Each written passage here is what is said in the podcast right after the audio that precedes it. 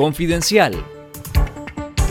Esto es Confidencial Radio, las noticias con Carlos Fernando Chamorro y los periodistas de Confidencial y esta semana. La policía interroga en el Chipote a tres trabajadores de la prensa, quienes tienen más de 24 horas detenidos en este centro policial. Tres trabajadores del área administrativa del diario La Prensa están desde el lunes en la Dirección de Auxilio Judicial conocida como el Nuevo Chipote, citados por la policía como parte de la investigación en contra del periódico más antiguo e importante de Nicaragua. El contador Daniel Calero, el miembro del Departamento de Administración Ramiro Montalbán y el financiero Ernesto Juárez llegaron desde el lunes por la tarde al complejo policial del que aún no salen. El gerente general y secretario de la Junta Directiva de la Prensa, Juan Lorenzo Holman, fue arrestado desde la madrugada del sábado y el Poder Judicial le dictó detención de 90 días mientras se realizan las investigaciones por supuesto lavado de dinero y defraudación aduanera, por los que se acusa al diario. La policía junto a la Dirección General de Aduanas, la Procuraduría General y el Ministerio Público allanaron la prensa el viernes 13 de agosto y desde ese día el diario es ocupado por agentes antimotines. El relator especial de la Comisión Interamericana de Derechos Humanos, Pedro Vaca, considera que el allanamiento a la prensa es un acto de censura que se barniza con invocar algunos aspectos de los procedimientos legales. El editor jefe de la prensa, Eduardo Enríquez, señaló que el diario no tiene ninguna relación con los delitos de lavado de dinero y defraudación aduanera y reafirmó que continuarán informando.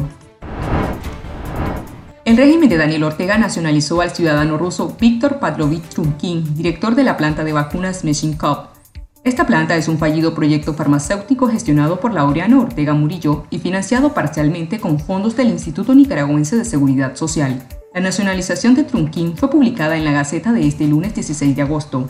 Entre los argumentos publicados por el gobierno está que Trunquín es un profesional del sistema de salud altamente calificado, contribuyendo al desarrollo tecnológico y científico del pueblo nicaragüense. Trunquín asumió la dirección de la planta Machine Cup en noviembre de 2016, un mes después de que la misma fuera inaugurada por Rosario Murillo, quien proclamó que sería el laboratorio de Centroamérica. El proyecto se vio envuelto en una fuerte polémica debido a irregularidades en el manejo de los fondos destinados para la operatividad de la planta, al punto que la misma no estaba en capacidad de operar.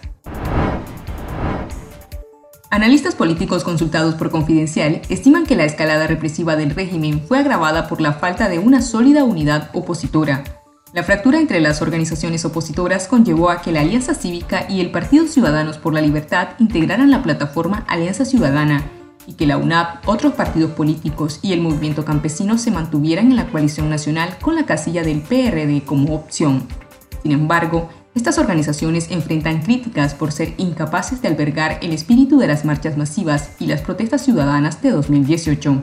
Un analista político vinculado a la dirigencia de una de estas plataformas opositoras dijo bajo condición de anonimato que si se tuviera que definir de una forma simple la raíz del fracaso opositor, esta sería la incapacidad de lograr la unidad contra el régimen.